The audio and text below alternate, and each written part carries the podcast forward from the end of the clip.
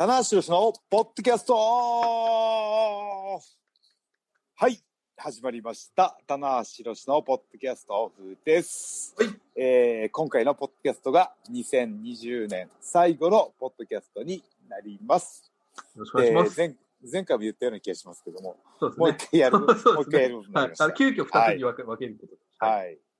というわけで、今回のメンバーは、100年に一人に伝えたのは、しろしと。はい。マシモです。はい、よろしくお願いします。いやー、2020年をね、えーこの最後のポッドキャストで振り返っていきたいんですけども、えー大変な年でしたねと。皆さん、本当にね、え。ー大変でしたねと、なんかこう、うん皆さん、お互い、お互いというかね、こう、そうですね。ねぎ、ねぎらって終わりましょうよ。そうですね。うん本当に。またね、来年頑張れるように少しでもね、はみんなのエネルギーが回復するようにというポッドキャストにしていきましょう。はい。ろしくお願いします。ヒーリングポッドキャスト。ヒーリング。聞く、聞くだけで癒される。ねなんかないですかね、僕の声が、アルファ波が含まれてて、なんかこう、無意識のうちに体力が回復してるみたいな。いやいやいや、もうね、はい。精神的な安定剤になっていただける方いると思いますよ、逸材の声がね。そうですか？僕の声を聞くだけで、僕のいい声を聞くだけでね。そうですね。え はい。マシモの声はそんなにね、ないと思いますけど。ー僕、マシモさんの笑い声大好きなんですけどね。いやいやいはや。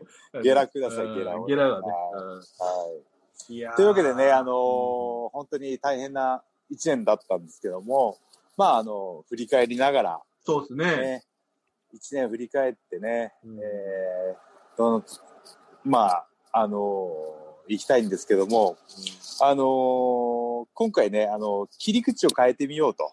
おはい。はい。あのーやっぱりね、こう、マイナス要素が多多いんで、どうしてもそっちの印象が、ね、あの強い年になってしまうんですけども、はいはい。逆に、うん逆に、うんえー普段できなかったことができたよとか、ああ、いいですね。はいはいはい。はい。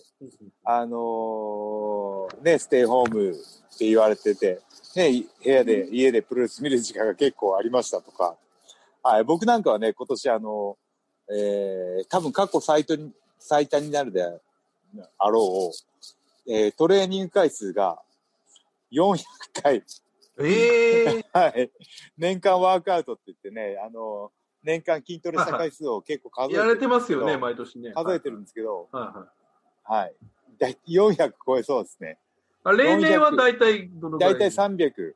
あー年間それは多い300ワークアウトを目標にしてて、もう300ワークアウトは週7日のうち6日ペースでいけば大体達成できるんですはいけども、はいはいはい。はい。400いきそうなので、週7以上じゃないですか、それ。はい。1日朝晩朝晩練習して、はい。時もあったし、そう考えると、僕、あの、朝晩練習したプラス、今年、あの、試合数減ったんですけど、120試合ぐらいはあったので、ああ、でも120。一年中体動かしてる人。そうですよはいね。いつ休んでんだってことなんですけど、大丈夫です。疲れたことがないのでね。えーあとね休みあのー休み必要がないと。はい。結構その、G1 前とかのね、はい時はちょっと、まあ、ちょっと最終的にその、大川選手があれでしたけど、膝の調子もね、すごく上がってたみたいなのがあっああ、そうなんだ。僕ね、マーシー、あの、悪くなると悪くなる印象がね、先行して、そっちばっかり引っ張られちゃうんですけど、て、本当にね、あの、自主期間中にね、スガントレーナーとしっかり下半身、膝周り強化して、G はむちゃくちゃコンディション良かったんですそうよ。ですね。いやいや、はい本当に。うん。で、ちょっとね、あの、年末、膝攻められて、まあ、この、本当にあの、ちょっとしたズレなんですよね。うまくはまってるかどうかとか、うん。そういったところで、あの、コンディションね、あの、今回、今年はですね、は久しぶりから3年ぶりぐらいに膝に水が溜まってしまって、まあ、抜きながら、うんね、いやー、この間ね、菅野のトレーナーと喋ってたんですけど、その、えー、G1 のタッグリーグ期間中ですね、えー、大分の大会の日に飛行機移動で、で、その日の夜に、もう本当に膝の痛みで目が覚めて、うんで、バンバンに腫れてて、歩けなかったんですよ。立ち上がれない、歩けない。もう、これはもう、痛みでね、寝うん。寝たんですけど、4時ぐらいに起きてしまって、うん。まだちょっとあの、スタッフに連絡するのまずいなと思って、うん。6時ぐらい、6時ぐらいまで待って、うん。朝一番でね、あのーシリーズにね、同行してる新日本のスタッフさんに電話して、ね、ちょっともう膝がこういう状態で、ストレッチポールがないと歩けませんみたいな、杖がないと歩けません。っていうことだったんで、あのー出れるかどうかもわかりませんみたいな感じで、すごく弱気になってて、本当に緊急事態だったという。はい。で、えーまあ、そその方が菅野トレーナーと相談して、一回、もう現地に来てくださいと。で、大分、別府に行って、で、大分の病院で、あの、処置をして、痛み止めを打って、なんとかね、あの、回復して、で、シリーズ完走できたんですけど、あそこの判断がね、本当にあの、スタッフさんに助けられたなと思って、菅野トレーナーにね、もう完全にね、あの、この痛みに強い僕が、完全に心が折れるぐらい痛かったんですよ。近年稀に見る痛さで、うん驚きの白さぐらいで、ちょっとわかんないですけど、はい。驚きの痛さが。驚きの痛さで、はい。でもでも、本当にあの、感謝ですね。うんまあまあまはあ。ねだからそういう意味ではちょっとね、その膝の状況は、まあちょっと気になってて、まあそのね、あの、本来だったらね、その状況でずっとドームまで突っ走ってほしかったんですけどね。い。はい。いや、まあでも、あの、また、あの、一から、あの、トレーニング再開してますんで、膝周りも強化もしてますし、あの、無茶な散歩はやめてますんで、はい。はい。なるほどはい。なん、なんとかね、、いい状態で、うんドーム大会行けそうなので、はい。まあ、ただね、あの、先シリーズかな。で、最終のシリーズでね、もう一回ね、あの、王冠にはい。膝を攻められて、バッカバカやられたんで、あの椅子でね、殴られ、叩かれた打撲は残ったんですけど、はい、あの打撲はね、時間が経てば治るので、はい。膝の可動域なんかはだいぶ元通りになってきてますね。はいうんあの時ちょっとやっぱね、印象的だったのが、その、棚橋さんが、あれ初めてですかね、はい。椅子で攻撃するという。いやー僕もね、あんまり記憶ないんですよ。うんはい。椅子でぶん殴ったのは。はいでね結構複雑な表情をね、見せてましたね、バックステージでね。うーん。まあもう、殴るときは、あの、容赦なく殴ったんですけど、やっぱ、あの、バックステージに戻るぐらいに、はぁってなって、怒りがね、はい一回収まってきま収したね。まっちゃって、あああ、もう別に椅子で殴るとかしたくないしなと思っちゃったんですよね。でもやっぱ、俺椅子、椅子で人叩くためにプロレスにななったわけじゃなくて、うんはい。やっぱりね、キャーキャー言われたかったんで、でも、すごい反響ありましたね、やっぱね、あれは。うわぁ、棚橋さんが、ねびっくりしましたね、僕もね。ああね、またね、あの、複雑な表情というか、なんかこう、自重的な笑いというか、ああ殴った後に何やってんだろう、ニヤっていうようなね、あ、はいはい。またね、複雑な表情をしてるんですよ、僕は。そうですねリング。上でね。なんとも言えない表情ですよね。なんか 深読みでききるようなね、表情をしてしまったので、ね。うん。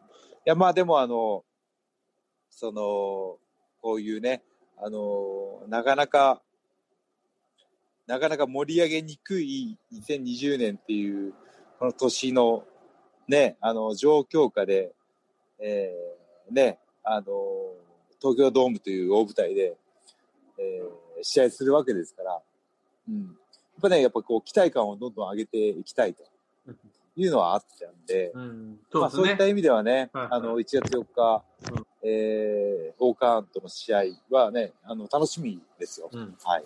まあね、怖い棚橋先輩が降臨するのかというね。うんあと、あれですね、オーカーンは今までにいないレスラーというか、SNS もね、頻繁に更新するし、はい。うん。なんか、あの、時代にフィットしたレスラーな、なんじゃないかなとはい思って見てますね。はうんい。そうですね。はい。いやー、そうか、いつでぶん殴ってたな。イセブン殴ってましたね。はい。ね倍返しでしたね。うんはい。あとなんか、どうするのか、今年、まあ、印象的というか、まうん。あ、あのーまあ、コロナ悪ったけど、これができたみたいなことってなんかありあまあ、そうですね。まあ、1月から順番に振り返っていくすと、あのー、1月5日にね、ああのー、クリス・ジェリコと試合できたのは、いや、あれはいいね。結構僕はいはいはい。財産になったなと思いますね。はい。あのー、年齢も僕より上だし、ね、あのー、そういった中で、あのー、どうやってね、あのー、自分のレスリングをしていくかっていう、すごいヒントがあった試合でしたあね。あ、なるほど。あれはいい試合でしたね。うんいやー、ね。いや、もう、そのね、ジェリコ選手も、あのーね、あの、AEW 旗揚げっていうかね、なんか、その、いろいろ動いた年ですね、今年はね。そうですね。うん。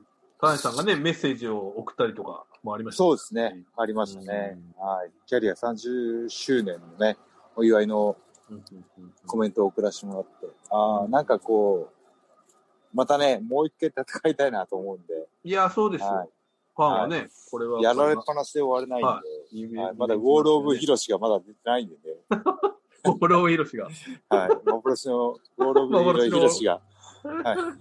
まだ出さずに終わってしまっただんで、ね。ね。うんはい。そして2月。2月といえばやっぱりあれじゃないですか、やっぱ、服部さんと中西さんがね。そうですね。続けてね、コラケンホールでね、引退興行があってね。そうか。なんかね、こう、中西さんが巡業にいないとちょっと寂しいなって思いますね。うん。選手としてはね、朝のね、ホテルのバイキングに行って、中西さんがいないっていうね。はい。恒例のね、恒例行恒例のモンスターモーニングが見れなくてあーね。はい。服部さんもね、本当にあの、長い間ね、レフェリーとしてね、一線で活躍されて、本当いろんなとこでね、僕にもヒントくれて、はい。今でもね、あの、試合会場ちょくちょく来られてますんで、はい。お会いして、はい。楽し、あのおい、タナ、はいうんおい、タナ元気かと。声かけてもらって、はい、疲れてないですと。変わらない感じでね、ねあのはい。いろいろと。はい。あ、あと2月といえばあれですね。やっぱ沖縄大会、そうですね。ね、これがラストになってしまった。ラストになってしまったんですよね。その沖縄大会の前の週ぐらいに、あの、コロナの情報が伝わり始めて、そうですね。で、はい、そこからね、あの、これはやばいってことになって、日本全体がね、自粛モードに入るんですけども、まあ、その沖縄の控え室でね、うんあの、なんとも言えない空気感がね、あ、そう漂って。ましたね。本当に。ああ、ちょっとこの先わかんないよ、みたいな。そう、わかんないし、誰一人どうすることもできないっていうね。うん、また今みたいにちょっとその全貌がまだわからなかったのそうですね結構すごかったですよね。得体の知れない怖さがあったんですよね。怖さもあったんですけど、うんこんな大ごとにはならないだろうっていうね、そうですね。ちょっと楽観的な考えももちろんあって、はい。うん、まあね夏ぐらいには収まるだろうみたいなね、感じねありましたからね、正直ね。それがまだね、うんえー感染者数もね、増えている状況でね、東京ドーム大会にもね、影響がちょっと出そうなのでね、そうなんですよね。ちょっとまあこれがその人数のね、上限がっていうのが今ありますから。そうなんですよねうんはい。こっからですよ。こはっからね、自粛期間に入るんですね。い。はまさかね、プロレスキャリア21年目でね、こんなにもプロレスをしないい期間が来るとは思ってなくて、うんうんうんうん。ね、3月、4月、5月と。はいいやー、太りましたよ。あまあでも、あれだはいけか、いろいろなものをね、はい大さんが食べる期間っていうのも、これもうコロナだから、チートマンスでしたね、本当に。うん毎、毎食ラーメン食ってましたね、確か。しかもすよね。袋麺ですよね。そう、袋麺の美味しさに気づいてしまってね。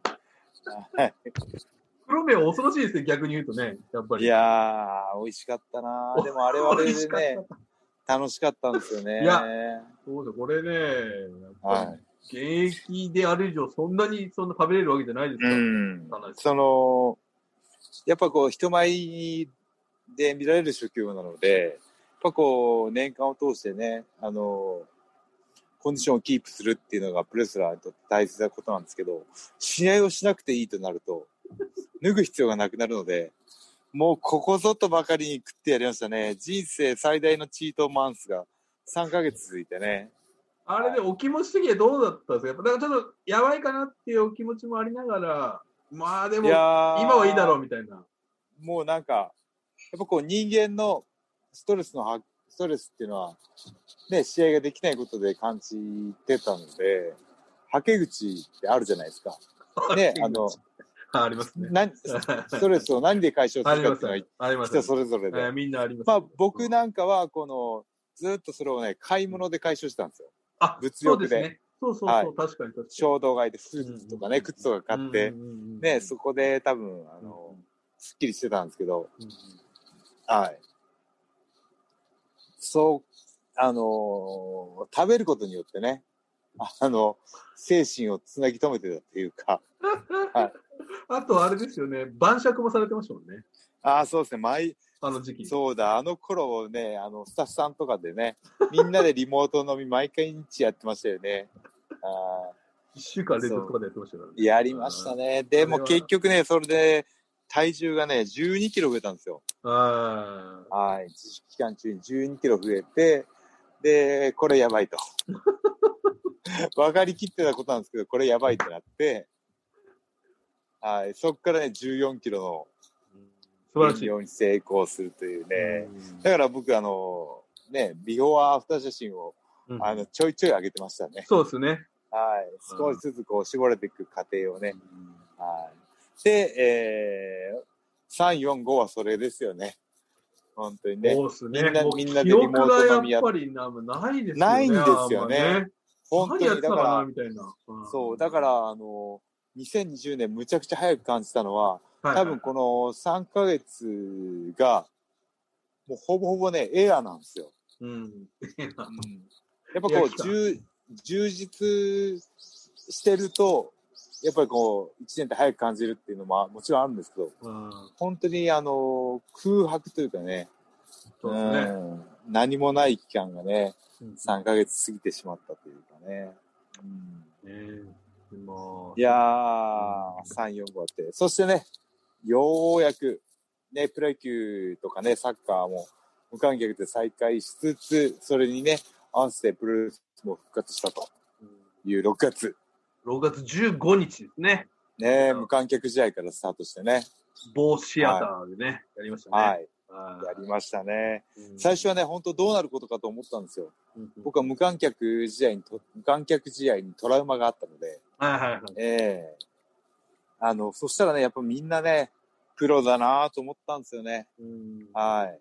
しっかりね、あのー試合しててね、あのー僕のね、心配は気有に終わりました。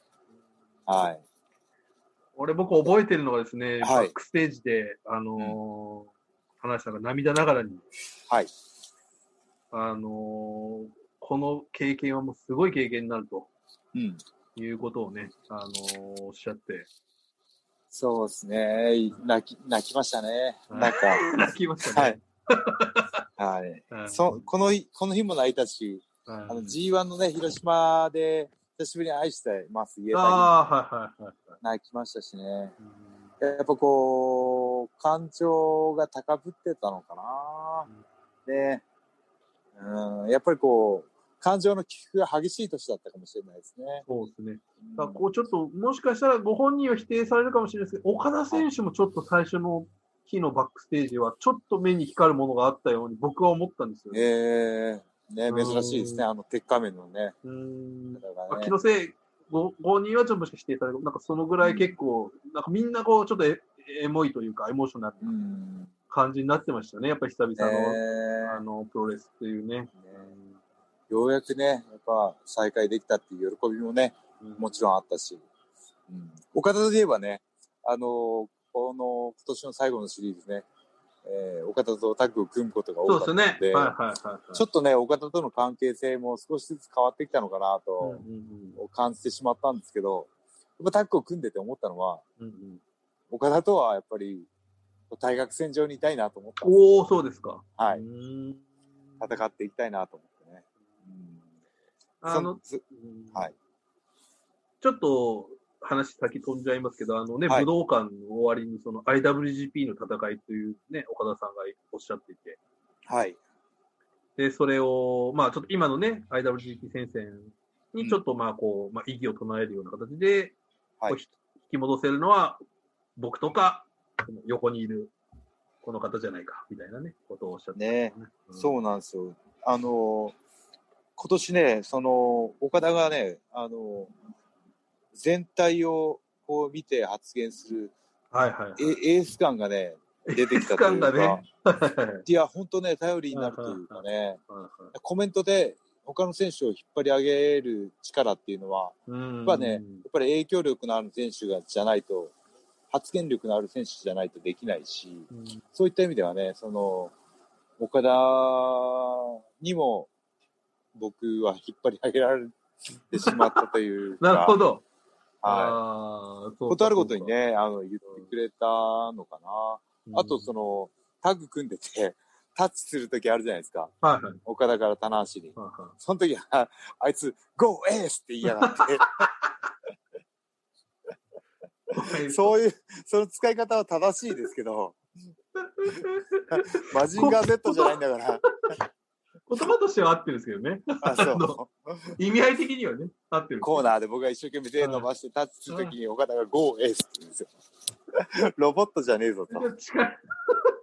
マジンガーじゃねえぞと思いながらみたいなね。そうそうそう。あ28号的な、ああれがありましたけどね。うんいやいやまあでもね、岡田とは戦っていっていきたいなとまた改めて思いましたね。ね、そしてまあ復活して、まあいろいろ、そこからね、怒涛のごとくニュージャパンカップだったりとか、そうですね、無観客があって、で、お客さんをを入れたのは、えー7月になりますかね。大阪城ですね。大阪城ホール。はい。ね。うん、いやー、感動しましたね。うん。久しぶりのね、久しぶりの有観客、有観客試合。有観客有。観客はね。はい有観客がね。うんねいや、もうあのーね、あのー見に来れたファンの方もね、あのーいろんな不安材料はあったと思うんですけども、まあ、万全のね、対策をして、で、ファンの方もね、あの、感染マナーををしっかり守っていただいて、ね、規制入退場とかもしっかりし、ね、あのー指示に従っていただいたからこそね、あのーやっと再開できたっていうかね。うん。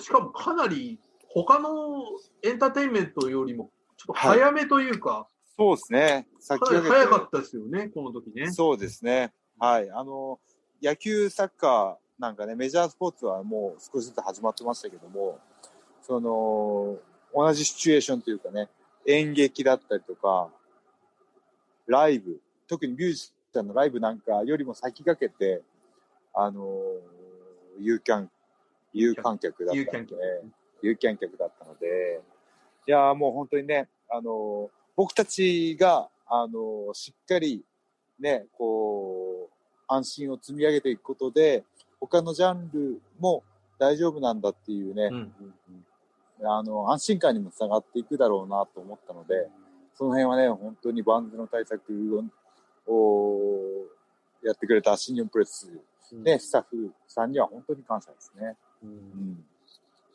いやー、こっからね、いやー、あの、このね、大阪城ホールで感じたのはですね、拍手の美しさ、おー、はいはいはい。ね、もう本当に、その時のね、試合後のコメントで、でもい言ったんですけども、2days だったんでね、初日に言ったんですけど、本当にね、あのーコンサートをね、気に来て、あの、見、見に行ってるような、拍手の音色の美しさにね、あの、震えましたね。うーん。うん。なるほど。はい。そうですね。はい。上品なホールでクラシックそうですね。クラシックのコンサートト聞いてるような気がしたと。うんはい。ね。ね、言いましたけど。うんいやー、これがね、あのーしばらく、新日本プロレスの会場のスタンダードになるんだろうなっていうね、うん予感があって、で、ね、そこから8月、9月ついていくわけですね。この状態がね。うんはい。8月、G、8月のシリーズあって、え9月から G1 ですね。そうですね。で、まあ、やっぱりその、普段ね、そういう意味でコロナ禍で、あの、できたことといえば、やっぱりその、明治神宮ですね。明治神宮ああ、あります。あれ8月のトピックスですね。そうですね。8月ですけど、これは結構ね、結果的にはすごく良かったなっていう感じがありましたね。やっぱその、屋外というね、開かれた空間の安心感と、ね、その、制限されたお客さんの数と、ね、いうことで、うん。いや、まあ僕たち、僕とイブシはね、結果的にそこで、うんあのー敗れてね、ゴールデンエースがたも、あのー別れてしまったんですけども、あのーやっぱ象徴的だったのはやっぱ内藤ですかね。うん。メインイベントでね、しっかり勝って締めて、ね、神宮の花火とを、を打ち上げるっていうね、はい。完全にあの、今年の主役は内藤哲也でしたね。うんうんあの絵面がやっぱりね、絵が象徴的でしたね。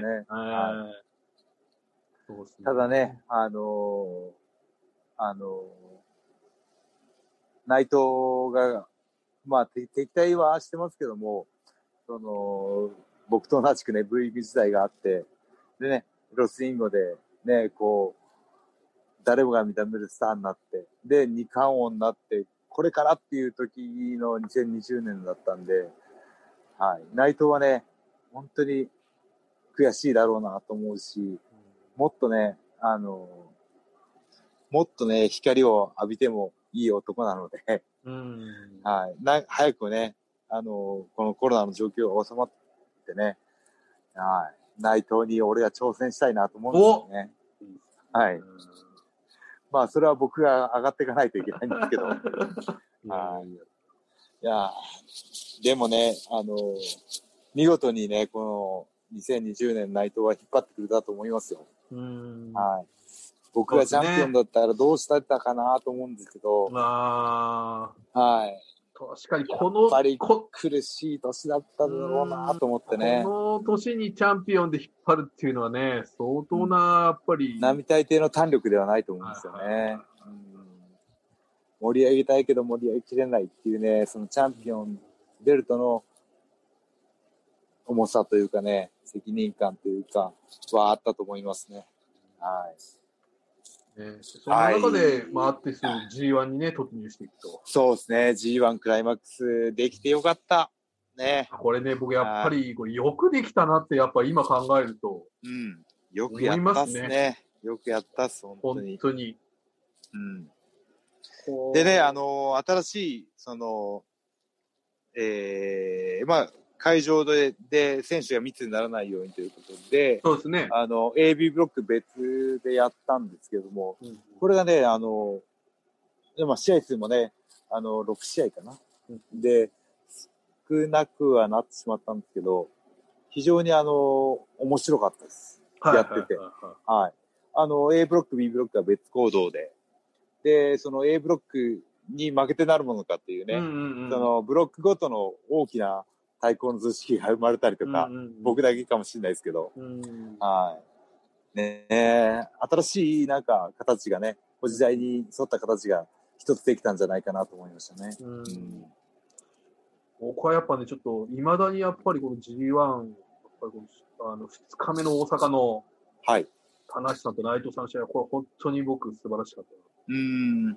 あのーね、週刊プロレスとかね、東京スポーツのね、ベストバウト候補にも何試合かお候補には上がってましたけども、うんはい。ね、その内藤戦だったりとか、横浜の真田戦だったりとかね、そうそうそう。はい。ね、その二つ。本当にコンディションがいい状態でできたので、はい。面白かったですね。はい。うん負けてはしましまいましたけども。うん。いや、素晴らしかったですね。あのいやー、ね、こそういう9月、9月は G1 クライマックス、10月も G1 クライマックスそうですねでし。たね。はい。はい。で、まあ、11月に入ってくると、はい。えー、おまあもう大阪になるのかな。そうですね。大阪があってっていう。そうですね。はで、もうすぐスーパージュニアとワールドタッグリーグっていう感い。じそうです怒ね。同時開催と。はいはいはいはい。うん、これもね、ちょっと今までにはなかった。そうですね。あのー、タッグとジュニアね、交互にやっていくというね。はい。本当にでも、よくかん、なんかね、その、あの、ヒはいロ選手がかなり早い時点で、今年はスーパージュニアと G1 を一緒にやったらどうだみたいなね、ことをおっしゃってたりとかしたんですけど、まあ、スーパージュニア中止になったので、5月に。そうなんですよね。えー、で、そのね、延期になってたやつが年末ね、できてよかったと思うし、えー、スーパージュニアもね、あの、タッグの公式戦がない時は見てたんですけど、やっぱこう、各選手ね、その、スーパージュニアっていうシリーズにかける思いが伝わってきてね、お面白かったですね。いや、すごかったですね。はい。特にやっぱ監督の充実充実ぶりがねそう、ですね。振り幅の広さというか、うん。監督恐るべしっていう、ね。いやー、裏 MVP ですよ、これ完全に。ね。やっぱヒロムがね、完全に、あの、やっぱこう、チャンピオンとして引っ張って、あ、チャンピオンは石森か。うんうん石森ですよね。まあ顔として、ヒロム選手顔としてね、引っ張ってましたけうど。んうん。そしてそこにデスペラードさんがね、ああ、です。今年ね、一番伸びたな、デスペラード。うんはい。いやー、デスペ、そうなんですよね。いやー、面白かったですね。うんあのー、デスペラード対ヒロムの決勝戦。まあね、やっぱこう年末に一気にドドッとこはい。う、一気に来たなっていうのは、いやー、来ましたね。やっぱでもね、ヒロムのね、あの、イントネーション気になる方いらっしゃると思うんです。ヒロム？ヒロム？まあ、ヒロム、ヒロムさんですよね。ヒロムでいいんですかね。はいヒロム、ヒロム僕ははね、僕はもうあの直すつもりはないですよ、田中さん。僕、ヒロムって言っちゃうんですね。上がっちゃうんですね。ヒロムね、ヒロム。ヒロムのね、懐の深さを見たんですよね。はいはいはいはい。その、ヒロム自身が、もう光を放ってるわけですよね。うん光れる選手なんですね。で、対戦相手によって、その光を、光の量を調節し始めたんですよ。ああ、なるほど。はい。これはすごい。自分が輝く試合もできるし、相手を輝かせる試合もできる。なっていうのが。デスペラードとの試合で、こう、決勝、やっぱ負けはしたけど、デスペすごかったっていう、やっぱそうですね。こう、意見がいっぱい。あったんですよ。はい。あー、これは、ねデスペももちろん素晴らしかったんですけど、その己の光の量を調節したヒロムがコントロールしてたようなね、印象も受けたんですよね。光の養調節。これは、田中さんもやっぱ経験がありますか？やっぱこれ。光のまあ僕は自分が光りたいだけなんで、どうしても光っちゃうというね。光っちゃうっていうね。ナチュラル、ナチュラルボーン光っちゃうっていうのはあるんですけど。なるほどいやー、あれはね、ちょっとレスラーとしてのね、レあの、よヒロムのね、あの、そ懐の深さを見たっすね。いやー、恐ろしいレスラーですよ。ー本当に。うん、いやー、という、ね、11月ですか。はい。そして12月。そうですね、12ね月。12月1シリーズあって、えー、コラケンホール3つで、ね、年間年内、年内最終戦だったですね。はい。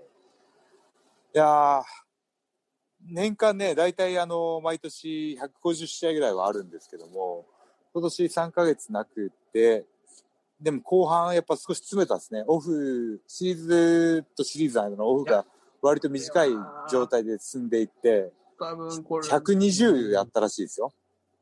最後の詰め方はちょっと、えぐかったですね。そうです。12月は割と余裕があったんですけど、あ10月、11月は結構詰まってましたね。120試合まあ、こうやってね、あのーそんなにたくさんの試合ができたのもね、あのーやっぱファンの方のおかげだなと思ってね、感謝してますね。うんあそうですね。いやー、ね。あのー本当にね、いろんなことが制限された1年でしたけど、その、改めてね、普通に生活できることに感謝できる1年だったんじゃないかなと思いますね。うん。これでね、あのーまた、希望を言えばね、来年、来年あたりね、あのーコロナのワクチンができて、ね、あのー治る病気だっていうね、安心感ができたとしても、その、声援が遅れる状況っていうのは、まだだいぶ先だと思うんですね。うん。はい、声出していいですよって言っても、ファンの方が自分から大声を出しにくい状況ではあると思うんですね。でね、周りの人に、ああ、あいつ声出してるって見られちゃわないってしまうとね、また、こう見に行く、見に、せっかく見に行ってるのにね、心から楽しめないっていう状況は、本当に申し訳ないんでね、しばらくこういう状況が続くかと思うんですけど、いつかね、いつか会場でね、大胆な足コール聞きたいなと思ってね。そうですね。はい。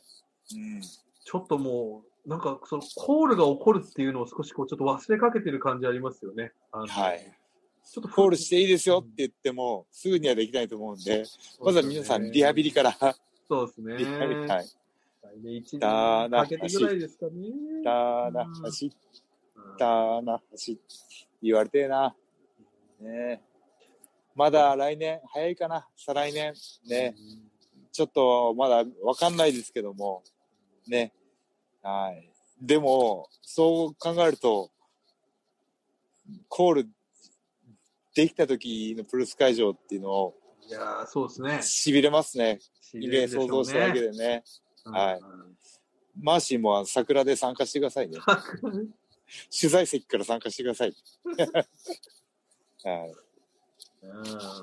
というね、一年でしたね。はい。いやー、僕はね、あのー本当に今年一年をね、あのー本当に辛かったとか、大変だったとかで終わらせたくないんでね。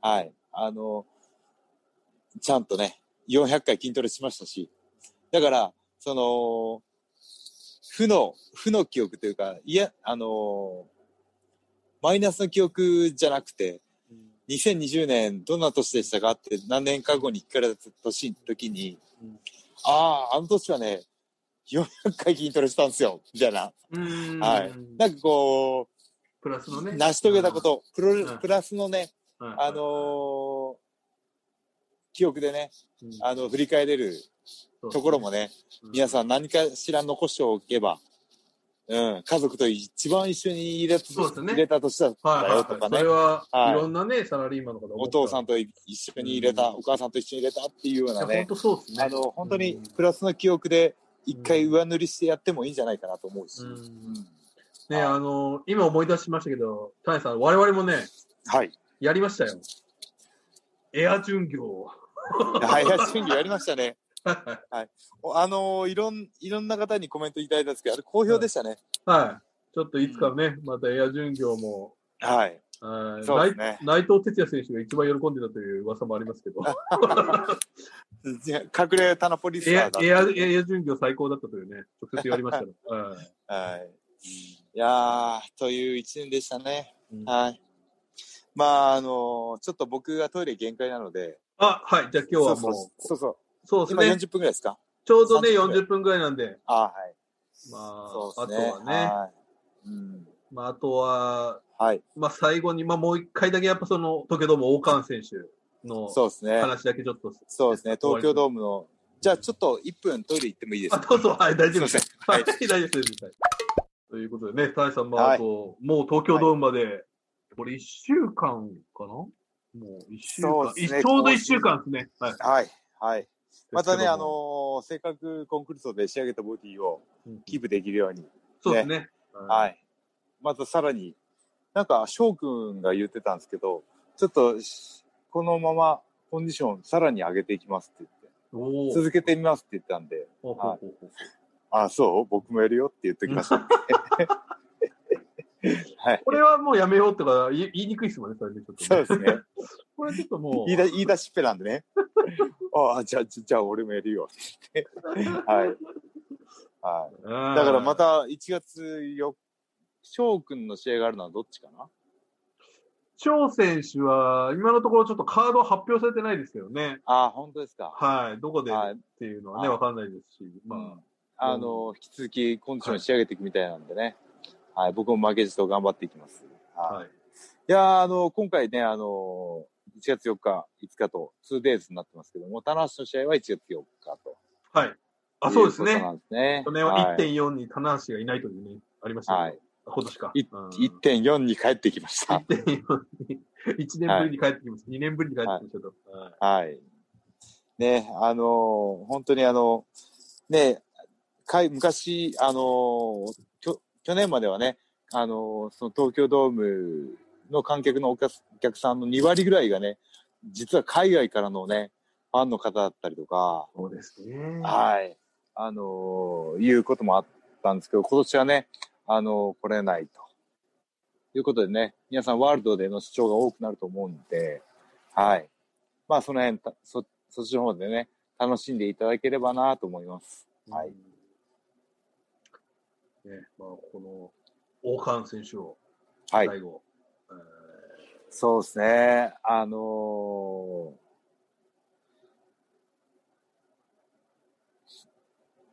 ー、2021年に再浮上するする計画を立ってますんで、おはい。ベルト先生に戻るの、戻りますので、おはい。というわけで、ここでつまずくわけにはいかないんですよ。なるほど。はい。ここで王冠選手に敗れてしまうとね、これはもはいう出だしが大事ですから。のーい、いろんな選手の踏み台になってきたので、はい。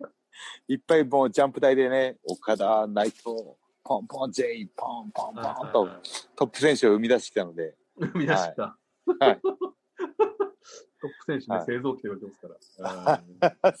いやまあそれは名誉なことなのかもしれないですけど、来、来年はね、なんか、もう、エース、エースって言ってね、月、あの、年がね、江戸が一周したんですよ。おお。2009年のね、あのー無党戦後に、なはるほど、12年。い、12年、13年目なのかなうん ?13 年目はか。なるほど。はいええとがね、ええ変わっ、戻ったと。そうそうはいはいいエース歴がね、長くなってたんで、はいはい。もう形だけのエースではなくてね、はい。やっぱこういうあの、日本全体がうん苦しい状況、新日本プロレス、プロレスがね、苦しい状況で、こうね、力を発揮して、みんなに楽しんでもらって、ね、えー、見てる人を幸せにするのがね、エースの役目だろうと思いますんで、はい。今年はね、もう本当に初心に帰って、はい。八面六臂のお活躍を。ね。あのー、真壁さんとね、よく道場で会って話するんですけど、はい。悔しいよなと。おおはいはい。はい、せっかく盛り上げてきたのに、コロナコロナのね、うん。あれで、そうですね。ね、お客さんが楽しめない状況は悔しいよなって。ね、うん、いう話をしてて、あの、誓ったことがあって、おーもうね、あのー、21年目なんで、どう考えても折り返し地点は過ぎてて、残りのキャリアがね、数えられるようになったんですけど、この残りのキャリアを何に使うかっていうね、うん。もう一回立て直しますか。お 全力で。全力でまた、そのコロナのね、あのー状況次第ではあるんですけども、僕の気持ちとしては、新日本プロレスをもう一度、はい。ね、みんなに楽しんでもらえる状況にして、ね、あのーしてみせます。はい。はい。いや、力強い、いいんじゃないでしょうか。はい。うんこれがね、あの、もう本当に年始の、年始の誓いの代わりにします。はい。はい。はい。というわけですよ。ああすすっきりした。すっきりしたそうですね。一、年振り返りましたし、はい。そう考えるとはい。何もなかったなっていうよりは、はい。いろいろあって大変だったけど、その都度受け身を取って立ち上がってきたなっていう、非常にプ、ロレス的な一年でしたね。そうですよ。もうね、うん一回絶望しましたけど、G1 もできましたし、うん。これはね、うん東京ドームもまあ、なんとか今のところできるということですから。なんか本当になんか、まさにね、なんかこう、やられてもやられても立ち上がるプロレス的な一年だったんじゃないかなと思いますんで、はい。この一年をね、また未来につなげていけるように、はい。そうすれば絶対今年の一年は無駄ではないので、そうですね。はい。来年も頑張って皆さん、ね、生きていきましょうということで、はい。はい。では最後に告知です。新日本プロレスは年始1月4日、5日と東京ドーム 2days あります。えーチケットの方は、えーまだ発売中ですね。はい。これはですね、まだ発売29日、はいえー火曜日で、えー販売終了となります。もしかしたら。このポッドキャスト、年内で、そうですね、年内であ終了ということになります、ね。もうはい販売は終了になってるかもしれないですね。なってるかもしれないですね、えーこの時点でね。はい。当日券の発売はありませんので、はい皆さんは、えー新日本プロレスワールドの方で、そうですね。えーねぜひ。ぜひ、えーね、家の中では棚橋コールし放題なので、そうですね。はい。確かに。はい。よろしくお願いします。はい。はい。マーシー、お知らせはありますか？知らせは、大丈夫です。まあ、今年もね、あのーはい1年間、あの、ポッドキャスト、ありがとうございます。そしてね、あのー新日本プロレスコンクラスもね、たくさんの皆さん、ごああ、そうですね。改めましてね。はい。来年はね、あの、毎年言ってますけど、更新頻度を上げていきますので、そうですね。はい。そして、ポッドキャストアワードを狙うという、狙う新しいっていう目標が。そうですね。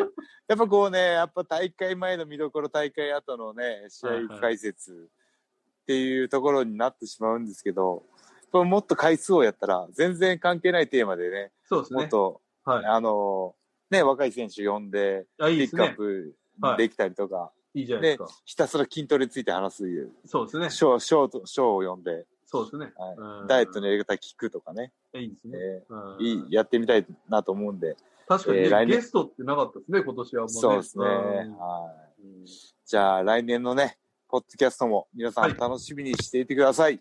今年1年、えーありがとうございました。ということで、以上、棚橋宏のポッドキャストオフでした。ありがとうございました。あ1年間ありがとうございましりがとうた。ございました。来年もよろしくお願いします。お願いします。